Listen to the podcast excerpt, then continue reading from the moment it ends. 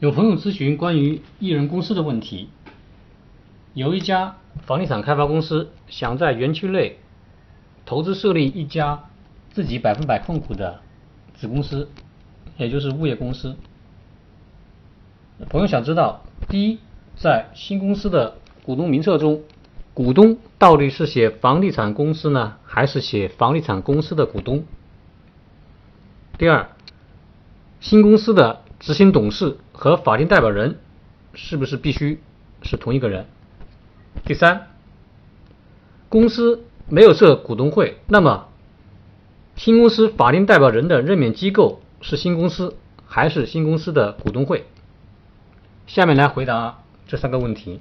第一，在新公司法修订以后，确立了一人的有限公司的这种制度。全资子公司具有企业法人资格，依法独立承担民事责任。朋友问的这个情况，房地产开发公司作为唯一的母公司，是物业公司的唯一股东，因此股东名册上只有房地产开发公司这一个股东，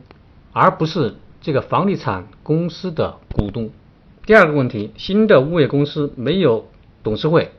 只设一名执行董事。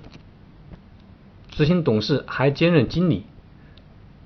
那么，根据公司法关于法定代表人可以由董事长、执行董事或者经理来担任的规定，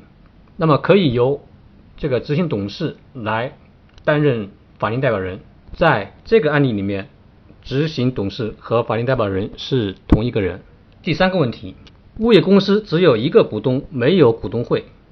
那么物业公司。来做出决定，那么就由他的唯一的股东，也就是房地产开发公司来做出决议，这就是物业公司的股东决议。物业公司要选任法定代表人，